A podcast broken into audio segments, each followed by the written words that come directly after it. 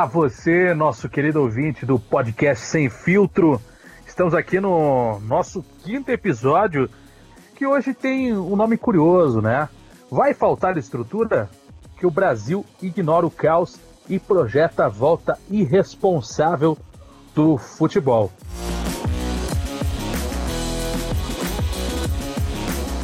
E para falar comigo desse assunto, nós temos eles, aqueles que você já conhece, que você já está habituado, que você já ama, nossos amigos aqui. Eliud Falcão, diretamente de Recife, a capital da cana-de-açúcar. Em outrora já foi, hoje não é mais, né? Mas.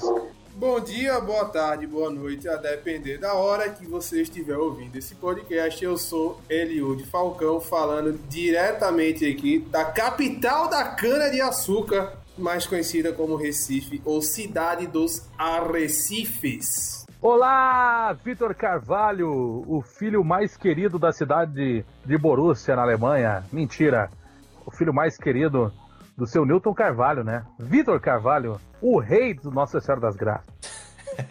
Olá, boa morte, Eliude, João, você que nos ouve pela quinta vez, você é um guerreiro e a gente agradece muito.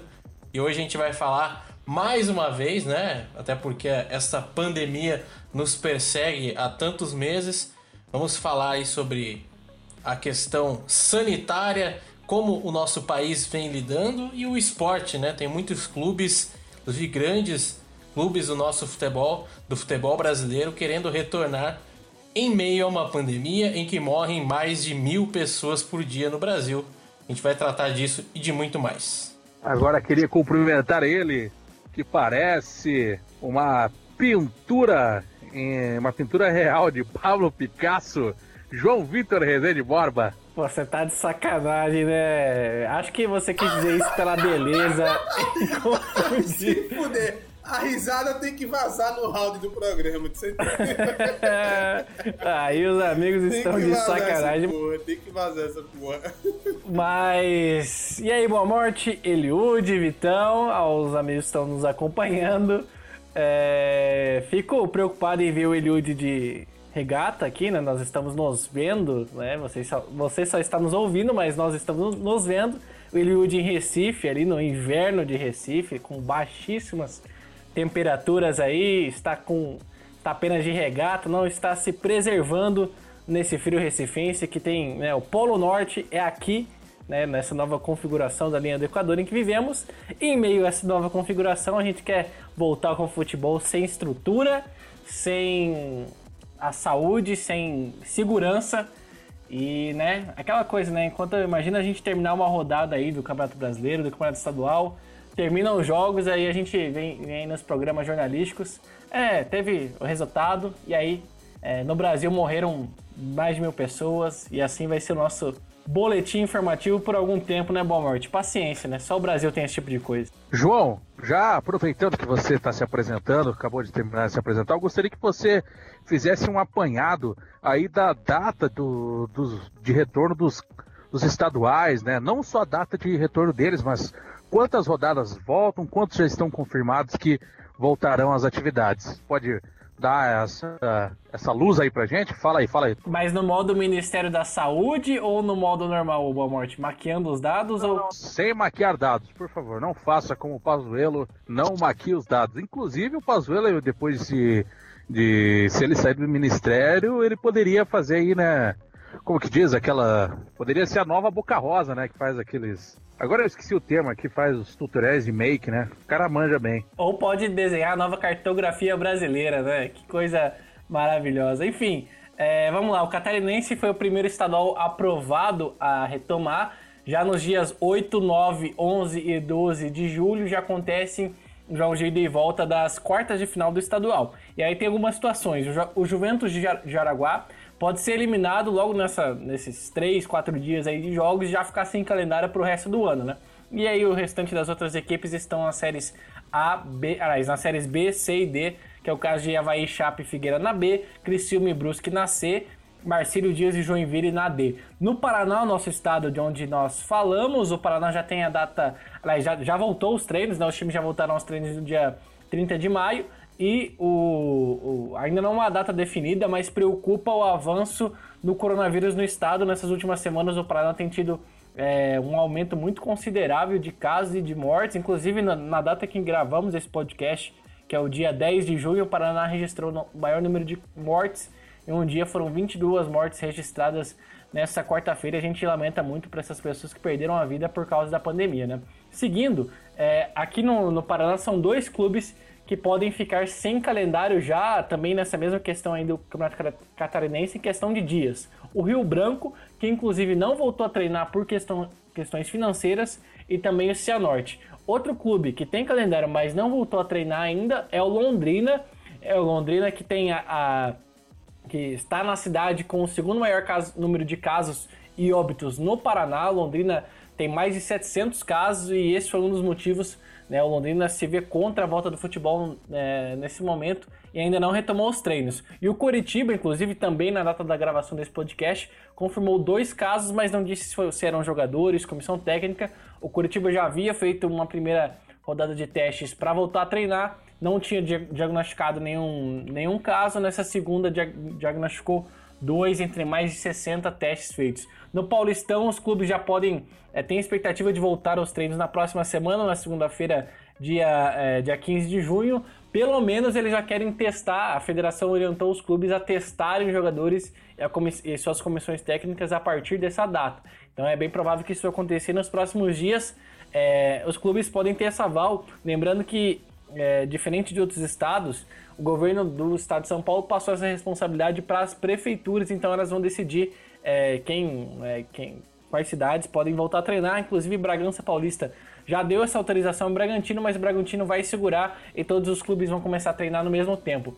O Gauchão também já tem. Foi o primeiro estado, a confirmar a data, mas vai ser, vai, vai começar a jogar depois do lado de Santa Catarina, dia 15 de junho, julho, quer dizer, deve rolar a bola lá no, no Rio Grande do Sul, quer dizer, dia 19 de julho perdão, com 22 dias de duração. E temos também três times naquela situação que podem ser eliminados em poucas datas e já vão ficar sem calendário, que é uma pena. A gente vai conversar um pouco mais sobre isso é, nos próximos dias.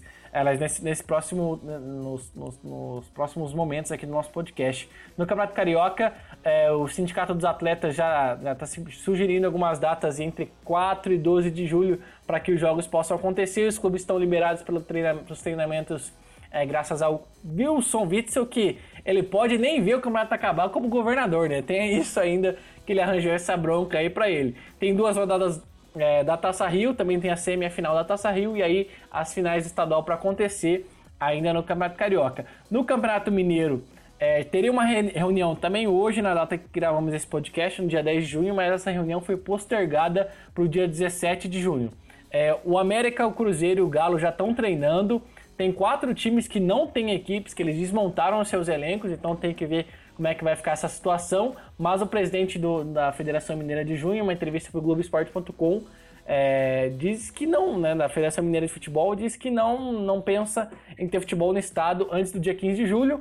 Passando por mais dois rapidinho, o Goiás tem uma definição total, inclusive a chance do estadual em Goiás ser finalizado, não tem rebaixamento e ainda vão definir sobre campeão é uma possibilidade grande lá em Goiás. E em Pernambuco, que é o estado do Eliud, né, lá no inverno pernambucano, é, a expectativa é que os treinos já voltem na próxima semana, no dia 15 de junho. E eles esperam ter jogos em julho, segundo o presidente da federação. E os times vão receber 30 testes, acho que é um número pequeno, mas enfim. Os times vão receber 30 testes cada da federação de graça e aí vão ter um desconto para comprar outros testes.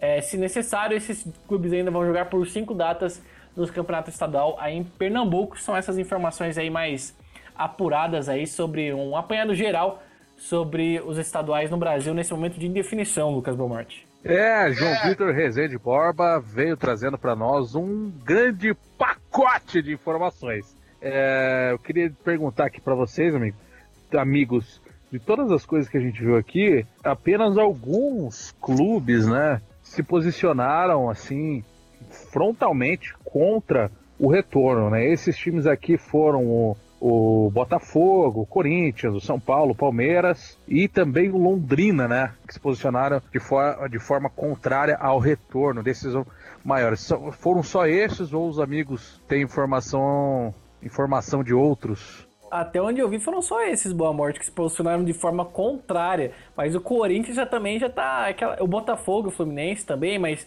Corinthians e Botafogo já estão naquela, né? É, a gente é contrário, mas se jogar, a gente joga, né? Se voltar, a gente joga. Já estão já mudando de ideia. Bom, seguindo, eu queria que vocês fizessem aqui, que vocês falassem para mim sobre como vocês têm visto essa. Aliás, deixa eu refazer aqui. No campeonato alemão, para o retorno, nós vimos que foi feita aí toda uma, uma engenharia para que o maior número possível de, de testes fossem feitos e as, os resultados lá fossem trabalhados para ter esse retorno. O que, que, a gente tem de informação, amigo, sobre os testes que estão sendo feitos pelos times de futebol aqui no Brasil? E se realizados esses testes, qual número é, tem chamado a atenção de vocês? É um número baixo de infectados? É um número alto de infectados? Como que vocês têm lido essas coisas? O que vocês têm percebido? Fique à vontade, o primeiro que falar aí, fique à vontade. Eu confesso que eu não tenho acompanhado tanto assim a questão dos clubes brasileiros. Né? Eu estou meio desiludido aí com o esporte essa temporada. Então isso terminou fazendo é, pegar um pouco de distanciamento do, do futebol brasileiro, para usar um termo aí que é muito importante a gente praticar em tempos pandêmicos, né? Distanciamento. É, mas tem, me confesso que tem me assustado mais do que os números em si, e que são números que eu considero bastante altos, né? É, o que mais tem me assustado é a ausência de testes, né? Você veja, eu tava vendo aqui o, o portal do Globoesporte.com e aí anunciou que o esporte vai fazer um. Eu falo muito do esporte, que é o meu time, não é nem. É, eu sou daqui também, então estou mais a par dos times daqui de Pernambuco, da Gele da Recife, que por sinal eu estou tomando um chocolate quente para espantar esse frio, embora esteja de regata. Né? É, mas você veja, o esporte está querendo montar uma estrutura para realizar os testes no, no, nos jogadores. Né? E hoje sai a matéria que o Hernani apareceu com sintoma de Covid. Então, é esse nível de esquizofrenia que a gente está vivendo aqui no país hoje. Né? Antes mesmo de fazer os testes, você já tem jogadores que apresentam sintomas da doença. Né? Que já estão apresentando sintomas da doença. E mesmo assim, fala-se em data marcada para o retorno do futebol. Isso, para mim, é que é o mais surreal. E, além da questão do número de casos ser alto. Né? Eu estava conversando com um colega meu, que é jornalista esportivo no Rio de Janeiro, ele disse que o Vasco se apresentou com 250 casos em, em todos os níveis de funcionário, né? em todo o pessoal do administrativo e tal, da, da, da logística, da estrutura do, da própria sede, 250 casos de infectados. Né? Eu preciso até checar essa informação porque eu não acreditei. Eu disse para ele, cara, isso é sério mesmo? É, é, são realmente 250 casos de infectados em, em, todo o clube, né? Não é só no departamento de futebol, mas em todo, toda a estrutura que o clube é, abriga. É, e ele disse que era. Então, assim, não tem outro termo para você definir isso a não ser esquizofrenia, isso é maluquice. Isso é doença, né? As pessoas não têm a menor noção, não estão completamente despregadas daquilo que é realidade. Né? A gente, Pernambuco aqui, por exemplo, morreu mais gente por Covid, salvo engano, morreu mais gente do que no Pará. No Pará que tava até o dia desses uma coisa que era filme apocalíptico, né? Você empilhar caixão no outro para fazer velório, para fazer enterro, né? E caixões enterrados em valas comuns, com a retroescavadeira jogando areia em cima dos caixões. De tão, de tão colapsado que tava a coisa o Pará, né, o estado do Pará, nada contra o estado do Pará, é, mas assim, o Pará viveu um tempo terrível com essa doença. Né? As notícias que chegavam no Pará impressionavam os, os habitantes do Brasil inteiro, porque era uma coisa de filme de terror. E Pernambuco teve mais gente morta do que o Pará. E a gente está discutindo aqui se volta ou não pro, pro, pro futebol. Né? No, no, no, estado hoje, Pernambuco teve quase mil infectados, se eu não me engano. Então, como é que você tem estrutura para voltar com uma coisa dessa? E uma coisa que as pessoas não levam em consideração: o futebol não é só elenco profissional, não é só atletas, é comissão técnica, é o pessoal da logística, né? Então, tem que levar em consideração essas pessoas também, né? Porque se futebol fosse ali a delegação, os 17, 18, 20, a depender de quanto, quanto time escolhe levar para um jogo, tudo bem, mas existe toda uma estrutura, existe uma estrutura de médicos, existe uma estrutura de roupeiros, de massagistas, né? Seguranças, o pessoal da logística, né? E que são pessoas de idade das mais variadas. Das mais variadas, especialmente esse povo que, que ocupa o, o, os cargos dentro do staff de menor importância, como roupeiro, massagista, massagista não são pessoas jovens, são pessoas que já estão aí na faixa dos seus 40, 50, 55, muito próximos de um grupo de risco, ou se não, já estão no grupo de risco. E não é levado em consideração. Né? Quando a gente fala Ele... retorno. Oi. Desculpa te interromper, mas só quando você falou isso aí, né? É, inclusive, já no, no, início da pandemia ali, no, quando come, começou a coisa ficar feia no Brasil de verdade, o Flamengo perdeu o, o massagista, o Jorginho, cara, que tinha 40 anos de clube. Jorginho passou pelas maiores glórias do Flamengo, do Flamengo do Zico até o Flamengo do Jorge Jesus. E aí, no início desse ano, é, no início não, no início dessa pandemia, quando o negócio ficou feio no Rio de Janeiro, ele faleceu de Covid. Pois é, né? E aí, você vê, a gente volta aí pro, pro tema do todas as vidas importam, né? Será que realmente todas as vidas importam? Porque a partir do momento que você perde, eu acho, isso é minha opinião, ninguém é obrigado a concordar, mas eu acho extremamente insensível um clube de futebol, né, tá discutindo essas questões quando você perde uma figura que tem esse nível de relevância para a instituição, né? Uma figura que tem esse nível de importância que a, a vida dessa pessoa se mistura com a história da instituição. Né? É um cara, é um cara que é um cara de bastidores, mas é um cara que a vida dele tá entranhada com a vida, com a, com a instituição Flamengo, né? E você não leva esse tipo de coisa em consideração, porque igual a ele, a gente tem muitos outros casos também de pessoas que estão há 30, 35, 40 anos no clube, não é verdade? Que, que e que precisam desse emprego, né, para so sobreviver, são pessoas que normalmente não têm os super salários que os atletas de futebol têm. Então, a gente entende que eles precisam desse trabalho, precisam desses empregos, né, mas é no mínimo insensível um clube, né, como o Flamengo, que é o que parece pelo que eu estou acompanhando, ele está encabeçando, né, os movimentos de retorno do futebol, é você simplesmente ignorar um, um falecimento dessa magnitude, né, desse tamanho de um cara que tem esse peso para a instituição. Né? O cara que acompanhou o Flamengo desde os tempos de Zico, né? que acompanhou, não é exagero dizer, ele acompanhou o processo do Flamengo se tornar um dos clubes mais vitoriosos do país. Né? É, que, sem dúvida, o Flamengo é um dos clubes mais vitoriosos do nosso país. E ele fez parte de todo esse processo. Então, acho que, no mínimo, em respeito, em respeito a essa vida que foi perdida, de uma pessoa que está tão, tão, tão intimamente relacionada com a instituição, né? Eu acho que deveria existir, existir o respeito e deveria existir o discurso da prudência, da responsabilidade, de chegar e dizer, ó, não temos condição de voltar agora. Morrem mil pessoas por dia aqui. Mil pessoas estão morrendo no nosso país. Com uma, sub, uma subnotificação que é do tamanho do mundo. Né? Então, como que você vai ter estrutura, como que você vai ter condições de voltar com o futebol diante desse cenário? Um cenário de que morrem mil pessoas por dia e a cada dia são mais 30 mil infectados, 25 mil infectados, 35 mil infectados.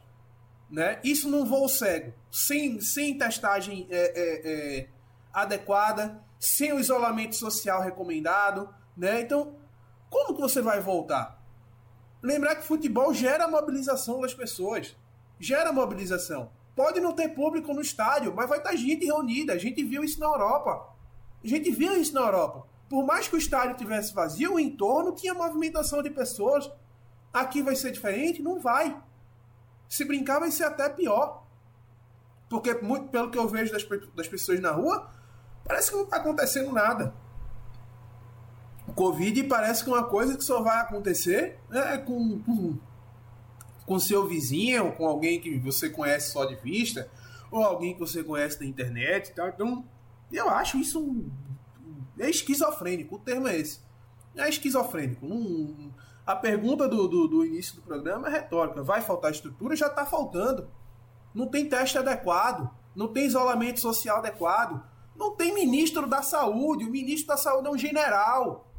Ele entende de, tanto de saúde pública quanto eu entendo. Eu, professor de história, entendo. Que é nada. Que é nada. Então, assim, tá faltando estrutura há muito tempo. E essa volta do futebol só vai evidenciar a coisa. Só vai evidenciar a coisa. Só para terminar minha fala, para passar a palavra também para os colegas, não me alongar muito, né? Pernambuco já começou a, a flexibilizar é, o, o, isolamento. Né? Pernambuco aqui já começou a flexibilizar. Já tem shopping centers já estão funcionando com delivery, já se fala em atendimento de, com capacidade de 20%. Né? E você veja, o, o secretário de saúde foi na imprensa hoje para dizer: ah, se a gente tiver um aumento de casa, a gente volta com isolamento. Como assim? Que planejamento é esse? Que plano de reabertura é esse? Que leva em consideração a piora dos casos? Né? O plano foi, o plano é mal feito. O plano é mal feito, porque a partir do momento que você admite a possibilidade de você ter um aumento novamente no, no número de casos, o seu plano está mal feito, você não pode reabrir. Se existe a possibilidade de aumentar o número de casos, não, não tem que ter reabertura. Né? Você tem que ter a reabertura a partir do momento que a situação estiver controlada. E não que você tenha o risco de uma segunda onda de transmissão, de contágio. Né? Então é isso, é... enfim. Vai faltar estrutura, é óbvio. Dá pra, dá pra ver a tragédia acontecendo. Dá pra ver a tragédia acontecendo. Sem querer ser cavaleiro do apocalipse, torcedor do vírus ou qualquer coisa que o valha, mas dá pra ver a tragédia acontecendo.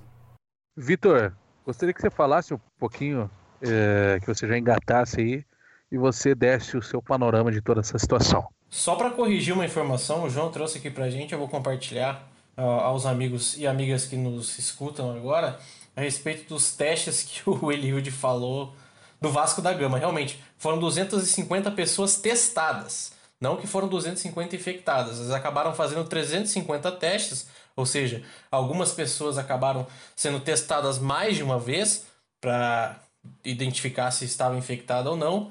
E foi, é, em resumo, né, que 16 atletas foram infectados e 30% de todos, todo esse pessoal testado, desses 250 é, funcionários, enfim, de toda a estrutura ligada ao Vasco da Gama, 30% acabaram é, sendo constatados com o vírus, né, com a presença da Covid-19. Então, é um número muito grande, 30% aí, se eu não estou enganado, são 75 pessoas, ou seja, é muita coisa.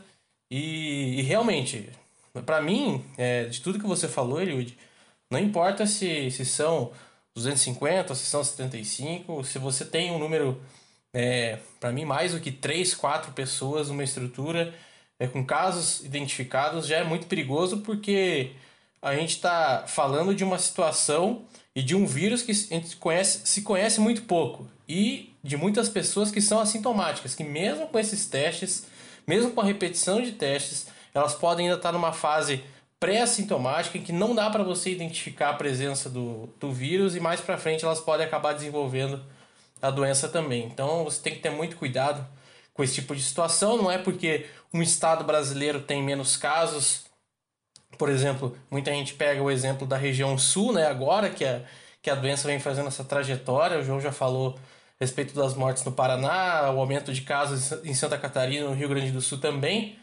mas não é porque um estado está com poucas mortes é, que esse estado pode voltar. Eu acho que você tem que ter uma união nesse sentido e de que nenhum volte. De tudo que você falou eu, eu, e do que o João também bem colocou aqui, Concordo, eu acho um absurdo, acho que isso nem deveria ser discutido à volta do futebol agora.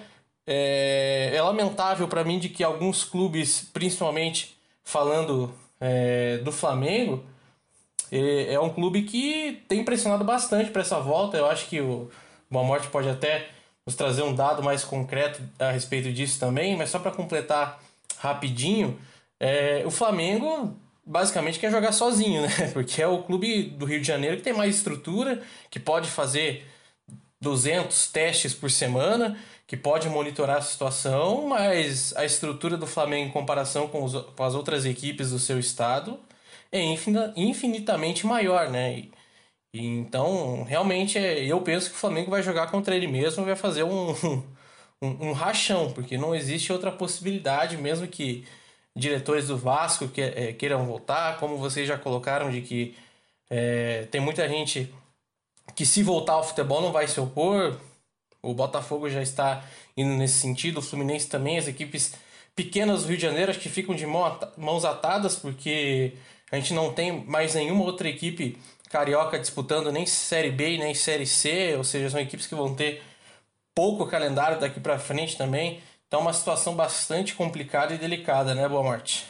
Isso mesmo, então. E lembrando que há pouco mais de um mês, né, lá no dia 6 de maio, o Flamengo divulgou os números do seu resultado de 293 pessoas é, testadas, 38 pessoas é, deram, acusaram positivo, né? Então, isso aí é mais de 10% dos testes, no caso. Então, aí agora, a última matéria que eu vi ali, que eu tava vendo do dia 1 de junho, aí corrobora com o que você fala do time achar que vai jogar sozinho, né, Vitão? Porque eles se gabam de que, ah, não, nós estamos fazendo o teste do PCR toda semana e essa semana não deu nenhum negativo, né?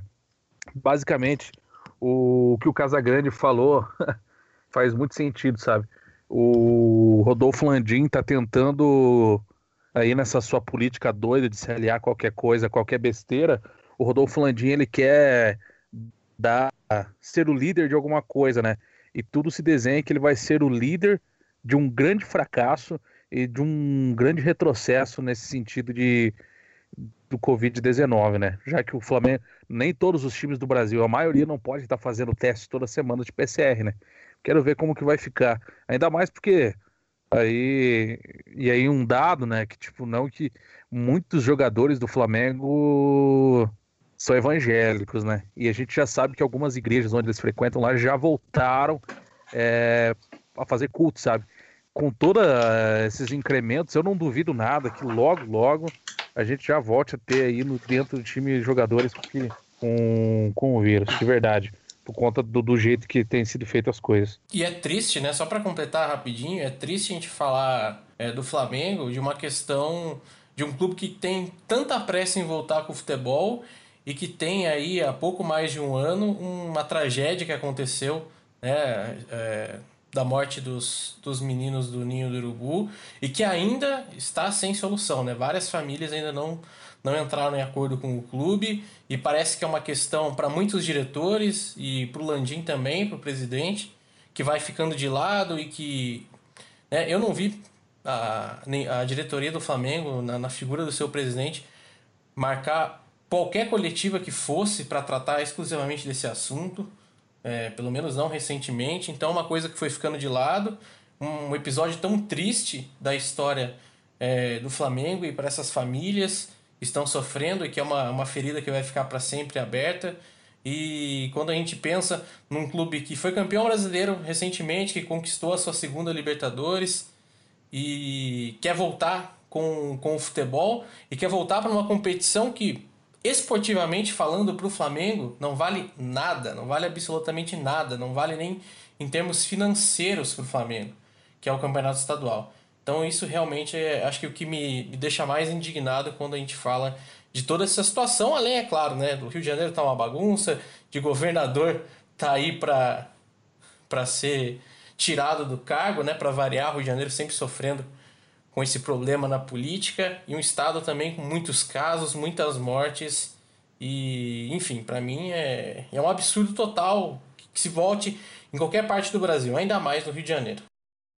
Oh, amigo, só para pontuar algumas coisas, o Vitor falou sobre a tragédia do Ninho do Urubu. É, no, na participação dele no, no, do, do Landim no Bem Amigos na última segunda-feira, ele falou até, ah, não, porque a gente resolveu mais uma indenização, porque o Júnior né, perguntou a ele sobre o tema. Mas no dia seguinte, uma matéria do Mauro César Pereira disse é, exatamente assim, é, que a família dessa indenização, que era do goleiro Matheus Pizeta, aliás, Bernardo Pizeta, perdão, é, dizia assim que a família foi vencida pelo cansaço. Então você vê que não há é, nenhum, nenhum esforço feito para que isso seja para que esse, esse acordo seja feito de uma maneira responsável, de uma maneira harmoniosa e que as famílias são deixadas de lado aí, estão sendo deixadas de lado, infelizmente. Só apontar algumas outras coisas rapidinho. Primeiro que essa coisa que o Eliud até falou de, esquizofrenia e de... Né, a gente não tem exemplo, infelizmente a gente não tem exemplo e aí deixa esse tipo de coisa, né? É, não, não tem liderança, não tem um comando e é complicado. É, o Eliud falou também sobre as pessoas, é, que isso gera uma mobilização. A gente teve pessoas se reunindo para assistir lives sertanejas, essas lives do YouTube. Então imagina para um jogo de futebol, se as pessoas não vão fazer um churrasco, se as pessoas não vão se encontrar na casa de um amigo. Então, mesmo que o estádio esteja fechado, isso pode gerar uma aglomeração de qualquer forma. Ô, João, né? isso ô, João. Oi. Ô, João, e só, só um detalhe aí, né, sobre esse fato do futebol aglomerar, ou melhor, é, proporcionar aglomerações. Né? A gente está na reta final dos campeonatos estaduais. Né? Então vai começar os, quem tem seus mata-matas aí, aqui no caso de Pernambuco a gente tem mata-mata, a gente está na última rodada da fase de classificação e depois disso começam os mata-matas.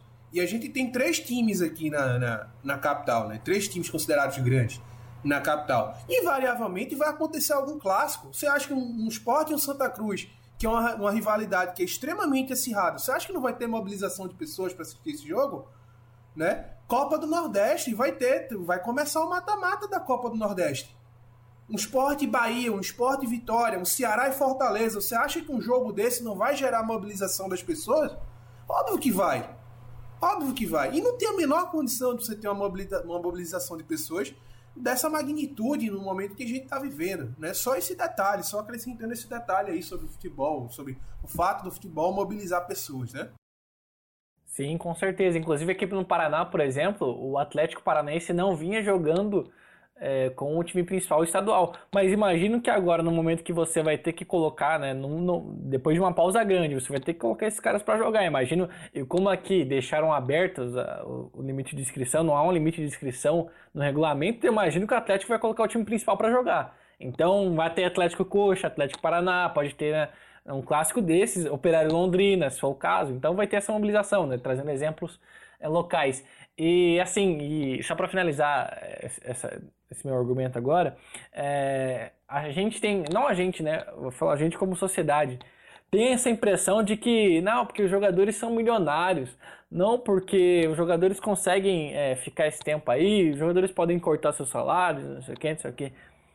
A gente olha por cima, como diria minha mãe, por cima da carne seca mas a gente esquece, tem time de Série D, tem time de Série D que não paga salário. Imagina agora como é que tá a situação financeira desses times. É, tem time que não, não, não... Jogadores que não, não ganham essa fortuna que a gente vê principalmente na Série A do Campeonato Brasileiro. Então essa realidade é muito diferente, é muito é, diversa no futebol brasileiro. Você não pode pegar um pouco e achar que isso representa todo o futebol brasileiro. E o Eliud acabou de falar de Pernambuco. Pernambuco vai ter um jogo como é que vai fazer isso? Um jogo e equipes podem ser eliminadas e não jogar mais. Paraná pode ter dois. É, Santa Catarina também equipes vão jogar dois.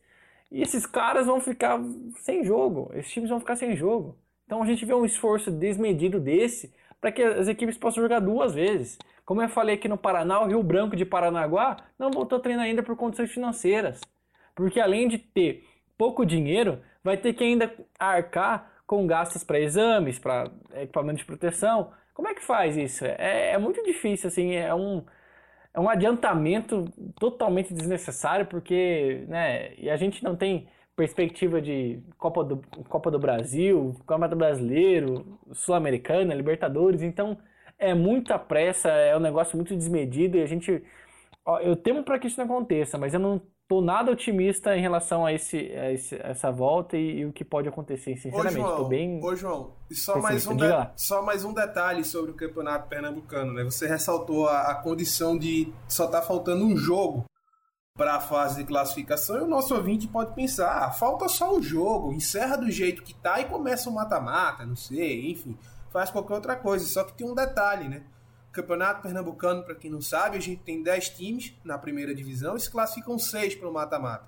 Né, os dois primeiros já vão para a semifinal e os quatro, é, o quarto, quinto, sexto e, ou melhor, terceiro, quarto, quinto e sexto, eles fazem o mata-mata entre si para definir quem vai ser os dois semifinalistas ao lado dos dois primeiros colocados. Só que tem um detalhe, né? A gente tem o Náutico com 12 pontos, o Sport com 11 pontos, né? O Náutico em quarto e o Sport em quinto, né? E existe a possibilidade de um desses dois clubes ficarem de fora do mata-mata, que só por isso já seria um motivo de vergonha. Por quê? Porque automaticamente quem não se classifica para o mata-mata da disputa do título vai disputar o quadrangular do rebaixamento.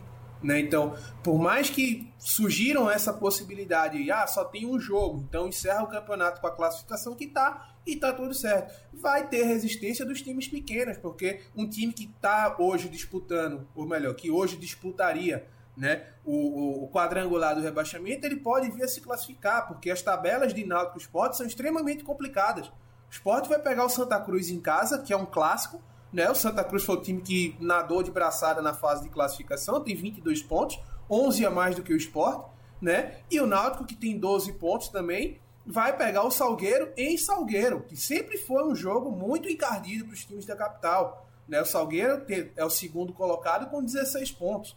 Né? Então existe a possibilidade real dessas equipes ficarem fora do, do, do, do, da, do hexagonal do título.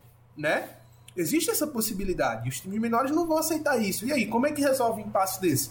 Vai ter que fazer mais um jogo de fase de classificação. Então, assim, é uma situação muito delicada, uma situação muito complicada, né? E, enfim, ao meu ver, a gente tá dando murro em ponta de faca. É uma coisa que não faz o menor sentido. Eu acho que tinha que tirar no palitinho e tava tudo resolvido.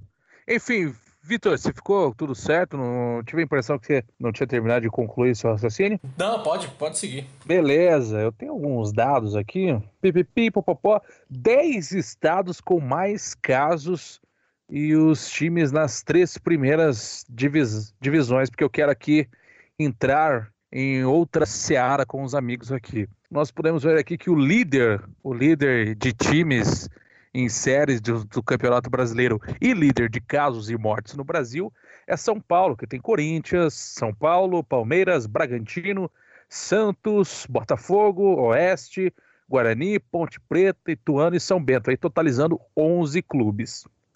No Rio de Janeiro, que vem ali já na segunda posição, temos Flamengo, Fluminense, Botafogo, Vasco e Volta Redonda, cinco times. Né? E aí os quatro só da, da capital. Então aí nós temos, daí depois nós temos o Ceará, o Fortaleza e o Ferroviário, né? Que os três são de, de Fortaleza, três clubes do estado do Ceará, Remo e Paysandu do Pará, dois no o Manaus, né? Que subiu para a Série C lá do Amazonas, um time. No Maranhão nós temos o Sampaio Correio e Imperatriz, dois clubes, é, Esporte, Náutico e Santa Cruz de Pernambuco, totalizando três equipes. Na Bahia, o Bahia, o Vitória e a Jacuipense e na Paraíba, 13 Botafogo. Espírito Santo, nenhum clube. Esse aqui foram.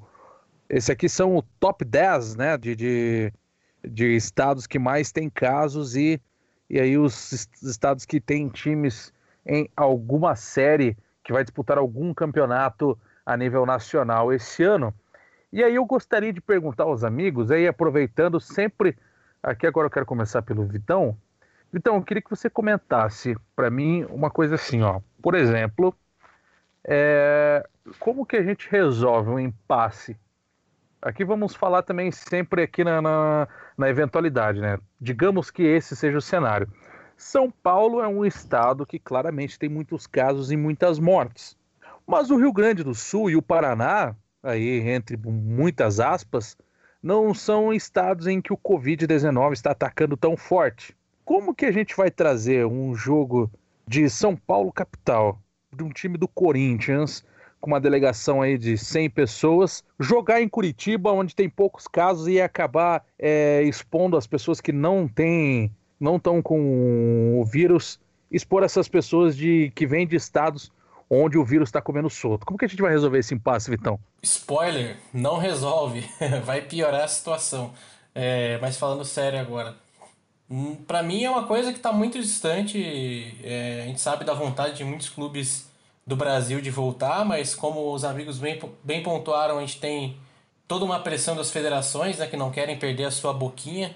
Então elas vão querer e os clubes querem terminar os campeonatos estaduais. Nisso a gente já está se encaminhando aí para finalizar o primeiro semestre, né? Estamos a 20 dias aí de finalizar o primeiro semestre e sem a confirmação é, de quando isso vai terminar, de os campeonatos estaduais vão terminar, né? a gente já tem alguns que pretendem retornar, mas né, a gente não sabe se vai voltar a ser interrompido por conta do, do aumento do número de casos. Eu acho que vai aumentar, independente do protocolo realizado, porque não só pelo impacto do futebol, que eu acho que vai ser menor nesse sentido, mas porque falando em termos é, da virologia, aqui no Brasil a gente não atingiu o, o, o, pico da doença, a gente não sabe nem quando que isso está próximo de chegar. E se a gente tem né, dados revelados do último mês até o final de maio, de que em nenhum momento o Brasil esteve sequer próximo dos 70% de isolamento das pessoas na sua casa,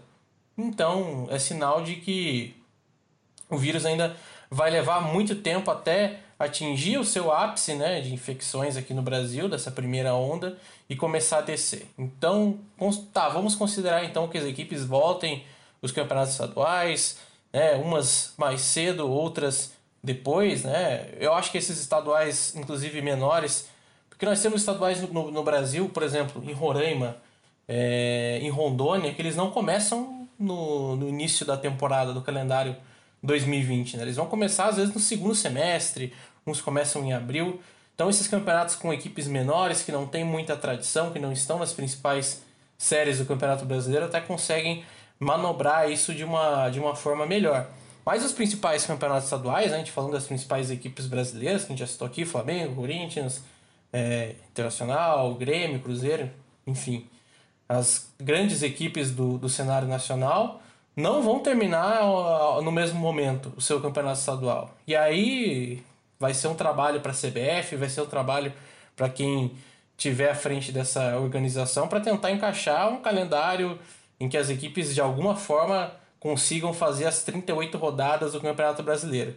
E aí, Boa Morte, aquilo que você me falou a respeito de, de como que vai fazer se São Paulo tem muito mais casos, e eu acredito que São Paulo vai, por ser um estado muito populoso, por ter uma capital com mais de 11 milhões de pessoas, vai sempre estar à frente de número de casos no Brasil. Isso não vai mudar daqui um mês, não vai mudar daqui dois meses, eu acho que não vai mudar nem no final do ano. Então é algo que não tem o que fazer. Se a gente está diante de um, de um cenário em que mais de mil pessoas estão morrendo por dia e esses campeonatos estaduais estão pensando em retornar, não vai ser esse tipo de pensamento. Ah, mas aqui tem pouco, e aí tem muito mais casos. Eu acho que isso não vai impedir que os jogos, jogos aconteçam. Eu não queria, claro, que, que os campeonatos retornassem agora, mas já imaginando esse cenário, imaginando que eles vão querer terminar os campeonatos estaduais, é, para mim a principal questão vai ser adequar esse calendário pensando no Campeonato Brasileiro. Repito, eu não queria estar falando disso, mas já que a gente está trabalhando com essa hipótese e que os clubes querem voltar, que eles vão terminar os campeonatos estaduais, a principal questão vai ser ajustar a data, não vai ser a justificativa ou o protocolo que vai ser criado. De alguma forma, eles vão conseguir realizar essa partida é, de uma equipe paulista vindo jogar no Paraná, de uma equipe paulista indo jogar é, uma partida, sei lá, se tiver a Copa do Brasil, por exemplo, no estado do Mato Grosso, que tem pouquíssimos casos em comparação com esses estados que você já listou, né, esses 10 principais.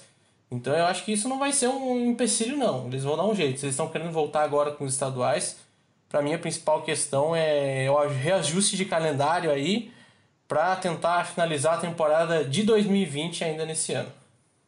É, eu já queria, já vou entrar com o João aqui, queria perguntar para ele o que ele pensa sobre essa questão, mas aí compartilhando com os amigos também que, por exemplo, não é tão fácil assim no sentido de, de logística, né? Porque, veja bem, nós temos pouquíssimas conexões diretas, né?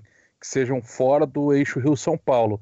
Aí imagina o cara que pega o voo lá, o esporte, vai pegar um voo lá em Pernambuco, entendeu? O tanto de aeroportos por onde ele vai ter que passar, sabe? Como que a CBF será tá vendo isso? Isso é um negócio que me preocupa, porque assim, não é uma questão como eles estão vendo, parece que ninguém tá vendo isso, né? Eu acho que o único clube ano passado, no final, lá por, é, por a exigência do Jorge Jesus, que pediu que fosse feito desse jeito, foi o Flamengo que lotou, é, lotou não, locou é, voos fretados, né?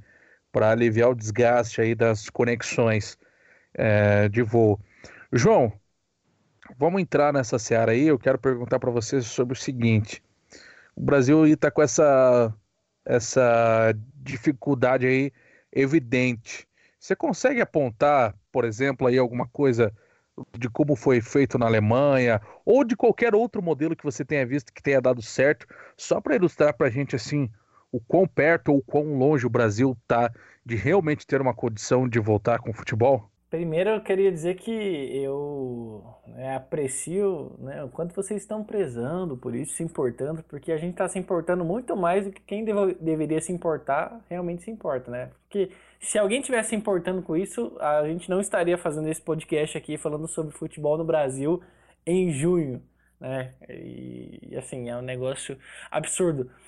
Assim, a CBF tem parceria com a Gol, né? Que é, que é, que é patrocinadora da entidade e também é a principal parceira de logística aí da CBF. Então, mas, assim, por, por, mais que exista essa parceria, a gente, igual você falou, você tem poucas conexões, a malha aérea do Brasil é muito, né, muito complexa, muito fraca ainda para voos diretos, né? E aí vamos pensar no caso, igual você falou, no caso do esporte e no caso do time do Rio Grande do Sul, é pior, né?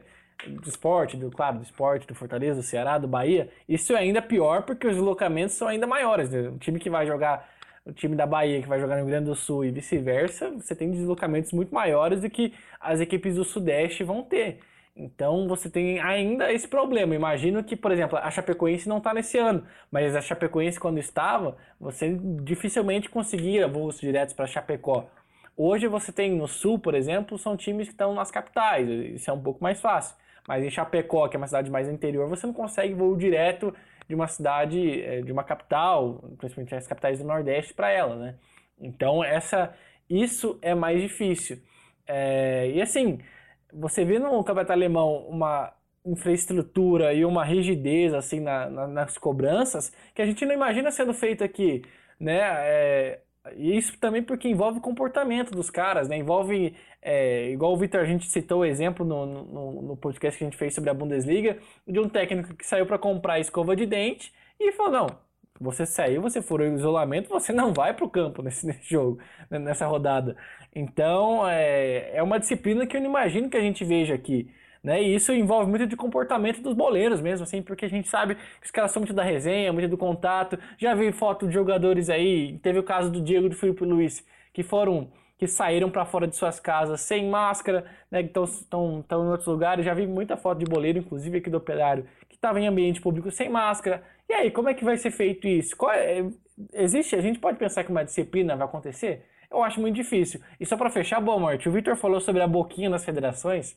Tem outro ponto ainda que é mais bizarro, porque assim, as federações, boa parte da renda das federações depende dos jogos com o público. Porque, né, são bem do borderô essas rendas das federações, se não me engano, 5% aqui no Paraná, não lembro se em outros estados é, é exatamente assim.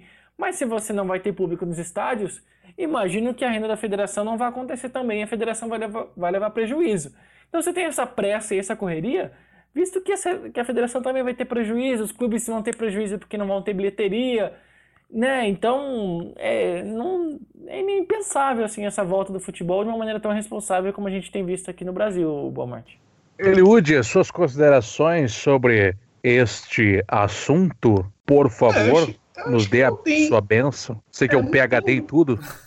Ou quase isso.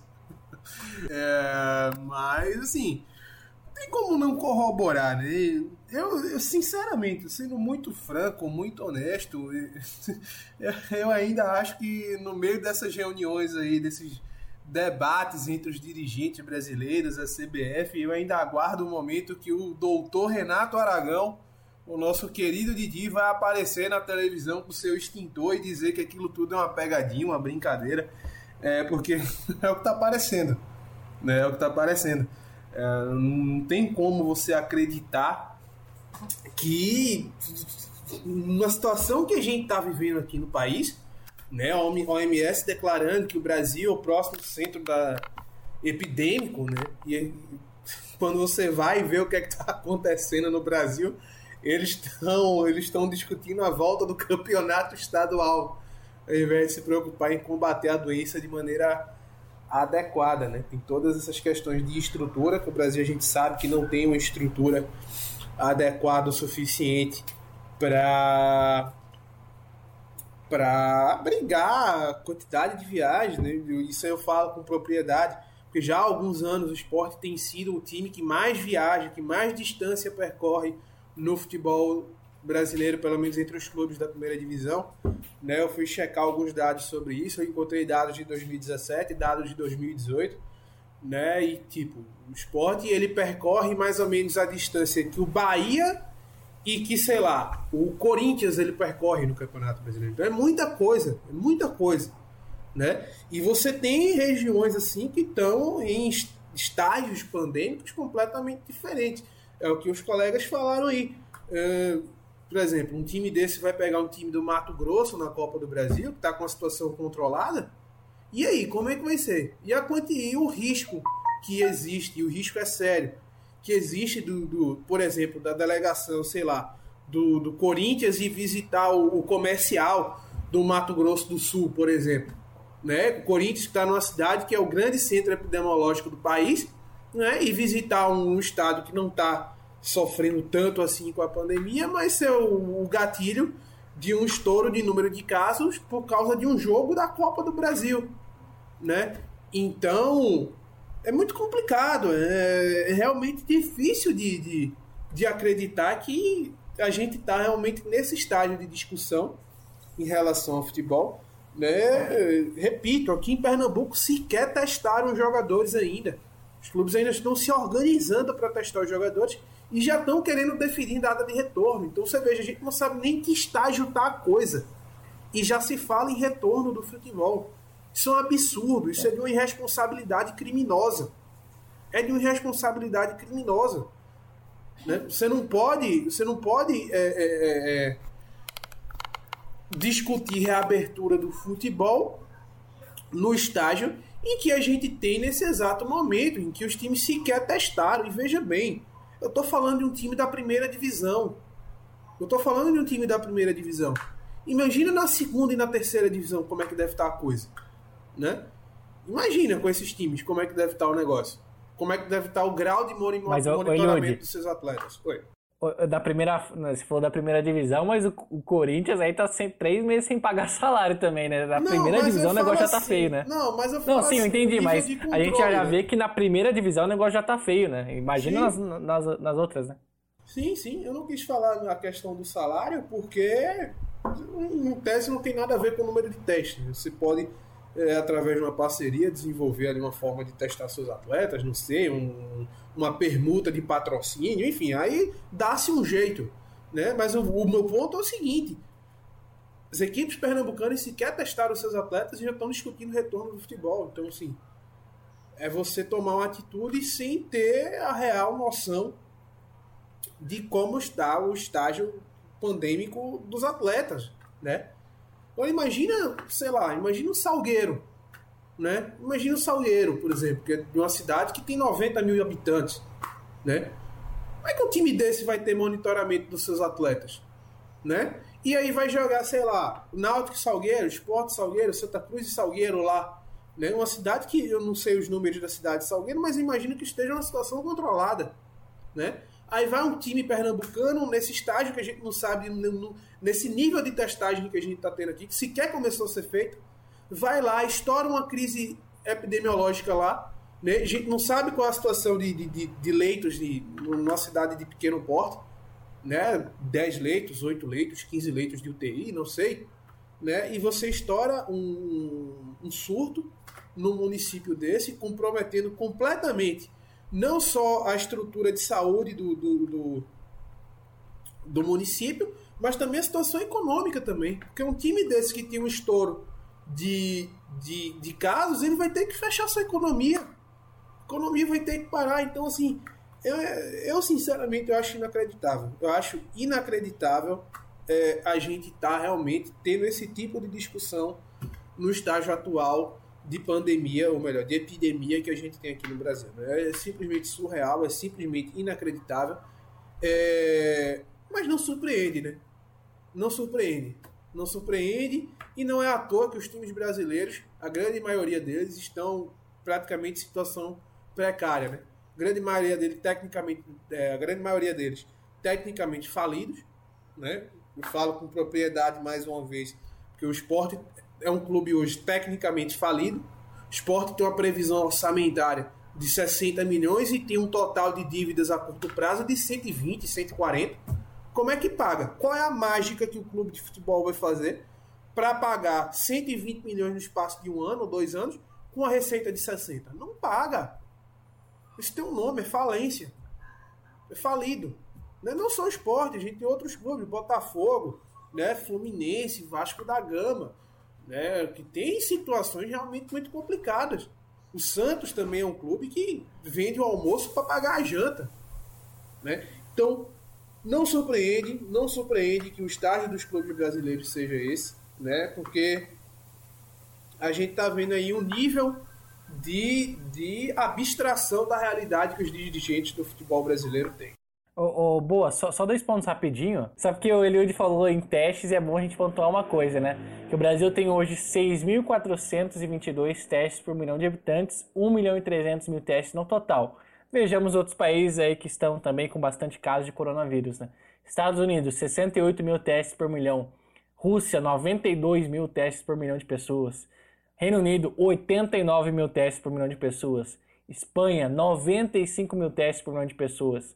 Itália, 72 mil testes por milhão de pessoas. O Peru, que é nosso vizinho, está tendo uma situação até complicada, mas tem 38 mil testes por milhão de pessoas. A Alemanha tem 56 mil testes por milhão de pessoas. Então a gente vê que a gente está é, completamente defasado nisso. Isso é um outro ponto que o Yuri falou sobre logística, que além de já ser ruim por natureza, né, de, de, ter essa dificuldade do esporte de ser, ser, do Nordeste, ter que jogar contra equipes que estão né, em outras regiões que são muito distantes, ainda você não tem uma, sei lá, uma duplicação na tabela, por exemplo. O esporte vai jogar, é, vai descer para jogar contra o Internacional, joga contra, contra o Internacional e contra o Atlético, e depois ele volta para Recife. O Bahia vai jogar aqui contra o Grêmio, joga contra o, contra o Grêmio e o Curitiba. E aí você volta para o Nordeste, mas isso isso não é feito, então, além disso, isso ainda piora totalmente a situação da logística aqui no Brasil, o Walmart. Ô, João, João e Walmart, rapidinho, é só aproveitando o exemplo que, que o João citou, lembrei do que acontece em outro país continental, que é a Rússia, dimensões continentais, né? Na temporada anterior da Rússia, a gente teve uma equipe da região de Vladivostok disputando a primeira divisão. E a decisão, e aí você sabe, né, que o, o território da Rússia ele é gigantesco, ele atravessa dois continentes. É, a Rússia faz quase fronteira até com os Estados Unidos ali, separada apenas pelo Estreito de Bering. São poucos quilômetros até o Alasca, então dimensões continentais. Agora você imagine, você ouvinte, uma equipe de Vladivostok, de uma ponta, lá no extremo Oriente, jogar uma semana em Moscou, na outra semana volta para Vladivostok, na outra semana vai para São Petersburgo. Então ficaria inviável.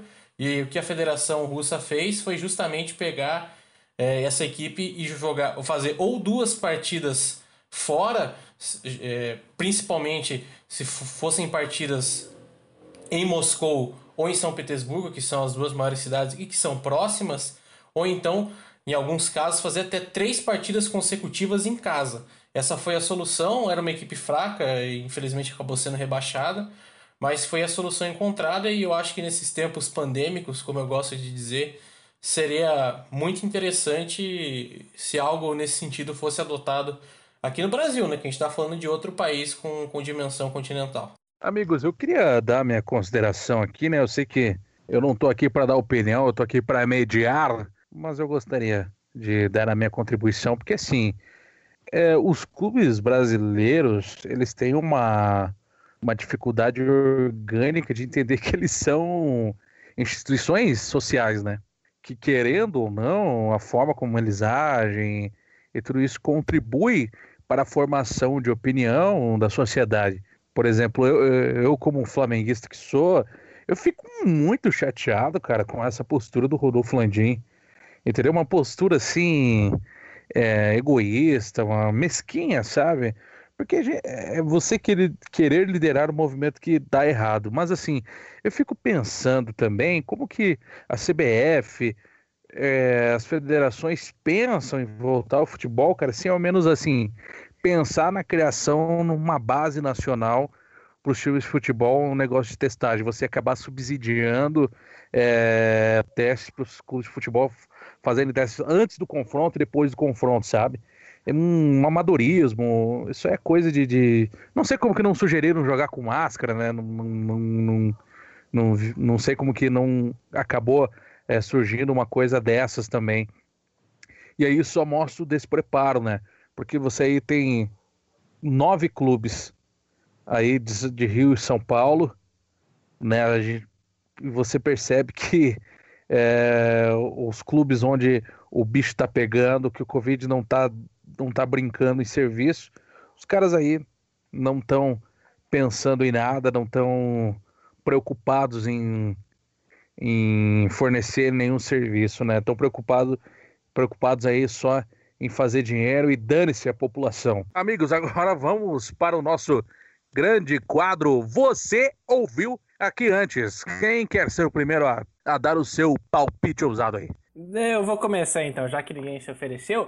Bom, amor, seguinte, eu acho que teremos aí, principalmente agora, com o cenário que eu já, já tinha descrito anteriormente, de que os clubes pequenos poderão ficar sem jogos é, após poucas partidas no estadual, a gente pode ter um cenário ainda pior no próximo ano, porque a gente não sabe quando o Campeonato Brasileiro vai ser finalizado, se vão conseguir entregar o campeonato até, até dezembro, se vai ser necessário estendê-lo até o próximo ano. Então isso pode, isso pode fazer com que os estaduais do próximo ano sejam menores, ou seja, as datas desses clubes que não têm divisão que já são poucas, vão ser né, ainda menores no próximo ano. Então acho que né, se, tem, se a pandemia vai ser ruim para o grande, para o pequeno vai ser pior ainda. A gente pode ter o risco aí de ver muitos times fechando as portas, porque teve um, um ponto que você que a gente estava conversando antes de que os clubes não têm como pedir dinheiro para ninguém, os clubes não têm credibilidade para pedir empréstimo, não tem credibilidade para nada. Então vai ser difícil algum banco, alguém é, dar esse benefício a essas, a essas instituições que já estão maculadas aí com seus nomes completamente sujos na praça. Lá no Serasa Score dessas instituições tá lá embaixo, então vai ser difícil, né? Elas conseguirem dinheiro. E eu acho que tá o, menor a pandemia vai ser ainda mais. é, exatamente. Então eu acho que vai ser. Essa pandemia vai ser ainda mais cruel com os times pequenos do nosso país que vão sofrer muito nos próximos anos, Boa Morte. Quem é o próximo? Quem é o próximo a dar a... Quem é o próximo? Quem é o próximo a dar a... Ah, cara, na boa, eu me recuso a fazer. Você viu aqui antes em relação ao Brasil. É uma palhaçada, isso é uma grande palhaçada. Eu não me recuso a fazer o você viu aqui antes em relação a coisas do Brasil. Então, meu você ouviu aqui antes vai ser o resultado do jogo de amanhã do famoso Derby da Andaluzia. Sevilha 2, Bet 0. Me cobrem na próxima edição. Ousado, ousado. Beleza. é... Vitão, Vitão, Vitão. Bom, eu é, fiquei, vou, vou ser sincero, fiquei meio sem, sem conseguir raciocinar a respeito disso, mas o meu. Você ouviu aqui antes. É, vai ser a respeito não do calendário de clubes, mas do calendário de seleções, né? Porque a gente já teve impacto muito grande por conta da pandemia na Eurocopa, que foi, foi transferida para o meio do ano que vem, para 2021, e é, o cancelamento também, e o, aliás, o adiamento da Copa América que, que aconteceria na Argentina e na Colômbia esse ano, jogada para o ano que vem. E eu acredito que, para aqueles que querem ver muito o Messi ganhando um título na seleção argentina, e talvez isso não aconteça, porque ano que vem a situação aqui na América do Sul, por conta do Brasil, pode estar ainda complicada, né, em virtude de que nós ainda não temos uma vacina para a Covid-19 e a preferência da Comebol será para as eliminatórias. Afinal, a gente já teve Copa América em 2019, não há essa necessidade de se ter Copa América todo ano. Então eu acredito que vai ficar muito complicado realmente para o Messi e para os seus Blue Caps conseguirem esse título, disputarem né, mais uma competição. Eu acho que vai ficar realmente só para a Copa do Mundo, que eu acredito mais um, um adiamento e talvez até um cancelamento dessa Copa América e aí a federação argentina ficando a ver navios a respeito disso.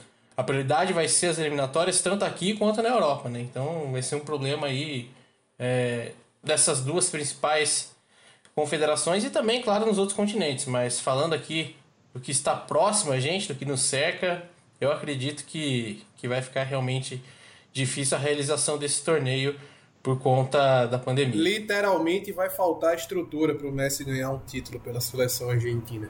Eu quero dar o meu palpite que é o Helder Barbalho será preso amanhã. Não amanhã, qualquer dia desse aí. Suas considerações finais sobre o assunto. Ele de Falcão. É, eu vou insistir, vou bater nessa tecla novamente.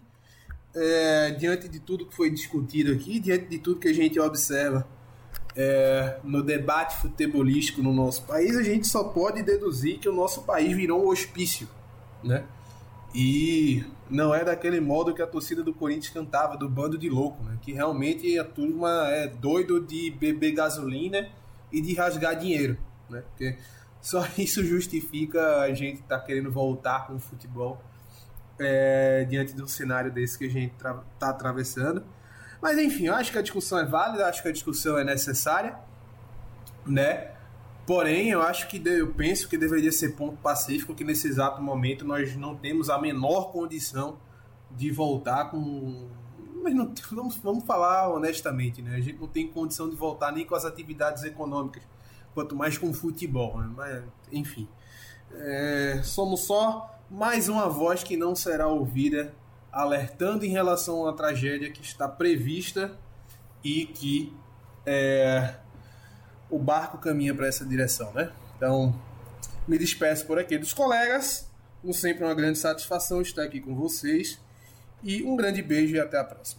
Vitor Carvalho, por favor, suas considerações finais. Até me embrulha o estômago falar sobre futebol com a situação que a gente está vivendo aqui no Brasil, por mais que três de nós que moramos numa cidade do interior do Paraná, Ponta Grossa, que neste momento, aparentemente, né, até porque a gente está contando aí com a subnotificação, a falta de teste, não está tão impactada como outros cenários que a gente encontra no, no nosso país, mas me o estômago ter que falar de, de volta de futebol com, com mil, mil e quinhentas, pode ser dois mil porque tem muitas é, mortes ainda que não foram identificadas, não, não existe teste, sendo colocadas como síndrome respiratória aguda grave, enfim, é, no nosso país, e a gente só vai ter uma noção disso daqui um, dois anos, quando for calculado esse, entre aspas, excesso de mortes que aconteceu por conta da Covid-19. Então é triste ter que falar sobre esse assunto, mas que deveria ficar em segundo, terceiro, quarto, quinto plano. E eu disse no começo, repito e vou deixar bem claro que sou contra a volta do, do futebol sobre essas condições. Muitos dirigentes devem pensar que aqui no Brasil é a Alemanha, que aqui no Brasil é a Bélgica, que aqui no Brasil é a França, e olha que esses dois países que agora estão melhorando, mas que já cancelaram seus campeonatos, né? Para você ter noção do que está acontecendo. E então a situação realmente é muito triste e a gente espera quando voltar aqui semana que vem trazer um pouquinho, um pouquinho que seja de alento, de algum fio de esperança que, que a situação melhore aqui para nós brasileiros. Por último e não menos importante, João Vitor Rezende Borba. Seguinte, meus consagrados. Primeiro que o Bomart falou ali anteriormente de jogar com máscara, isso quase aconteceu em Ponta Grossa no futebol amador. Seria uma das cenas mais esdrúxulas que teríamos visto, né? É, o, o falou sobre é, os outros países, aí, a situação sobre outros países, e isso eu lembrei de uma entrevista que estava na Globo News com uma especialista, uma infectologista, falando justamente sobre a situação dos outros países, e ela disse assim porque no Brasil a gente acha que sabe tudo, a gente acha que é melhor que os outros, né? A gente tem uma arrogância desmedida para algumas situações. E a gente está vendo que esse cenário acontece, que a gente é melhor que a OMS, a gente é melhor que a Europa inteira que fez isolamento de uma forma consciente, a gente é melhor que todo mundo, então, né? a gente pode tocar a, a brasileira, né, no nosso modo essa pandemia. E para finalizar, nada melhor do que um meme que, né, é, que representa bem o momento que estamos vivendo, que é com foi divulgado aí nas redes sociais do Atila, que é o Paladino da Quarentena, que é uma singela música que se parece com o plantão da Rede Globo, que é Você tomou no cu, você tomou, você tomou, aliás, nós tomamos no cu, que a gente vive no Brasil e se a gente deixar desse jeito, vai muita gente morrer, muita gente que não tem nada a ver com isso, vai morrer. E que deselegante! É que deselegante. É, mas é, o Brasil, o Brasil estimula isso, meu amigo. Então se cuidem, fiquem em casa, sigam o nosso, nosso podcast nas nossas nas diversas plataformas. Um abraço a todos vocês. Se cuidem e espero que a gente passe bem todo esse período de isolamento de coronavírus. Um abraço, boa morte. Ah, e você, no seu caso do Victor, né? Vocês têm que fazer uma moral com a patroa de vocês aí, pô. Né? Dia dos namorados, pô. Aproveitem aí, cara. Tá, muito bem lembrado, é verdade. Inclusive, já deixo um grande abraço e um beijo à minha namorada, Jéssica, que é ouvinte assídua do podcast. Então, é, é, claro que vai ser divulgado aí. Bom, depende do nosso, da nossa edição, do nosso editor. Se for divulgado na sexta, fica aí com o feliz Dia dos Namorados. Mas se for depois também, não importa. O importante é que a gente deixou, né, no meu caso, Boa Morte também, deixa registrado aqui essa data. E não querendo ser um clichê, não querendo me alongar muito, Dia dos Namorados é todo dia e isso que tem que ser valorizado. Eu queria dizer que o João acabou de terminar com a minha moral, porque os contatinhos agora sumiram. Mentira. É. Bom, mandar a Carol Heloísa Ribeiro um grande agradecimento e toda a minha estima por sempre me fazer melhor e estar comigo todo esse tempo, porque não é fácil carregar este peso, literalmente. um feliz dia dos namorados. Para você, minha bela amada. No mais, amigos, agradecemos aqui o Eliode, o Vitor e o João por mais uma, uma jornada e pedimos aí que você nos siga nas, play, nas nossas playlists, na nossa playlist, aliás, no Deezer, no Spotify, nos ouça também no Google Podcast, em qualquer outra plataforma que você quiser. Em breve, não é uma promessa, mas sim um anseio, em breve talvez nós tenhamos uma rede social e aí você também vai poder eh, seguir a gente por lá. Por agora, você só pode seguir a gente lá no Spotify, mandar para os amigos. E é isso aí. Mande sugestões, é, mande seus comentários, mande a sua crítica. Estamos aqui doidos para recebê-la. Não é garantia que iremos lê-la, porque também né, a gente não é obrigado. Mas enfim, um abraço a todos, uma boa semana, uma boa sequência de dias e até a próxima.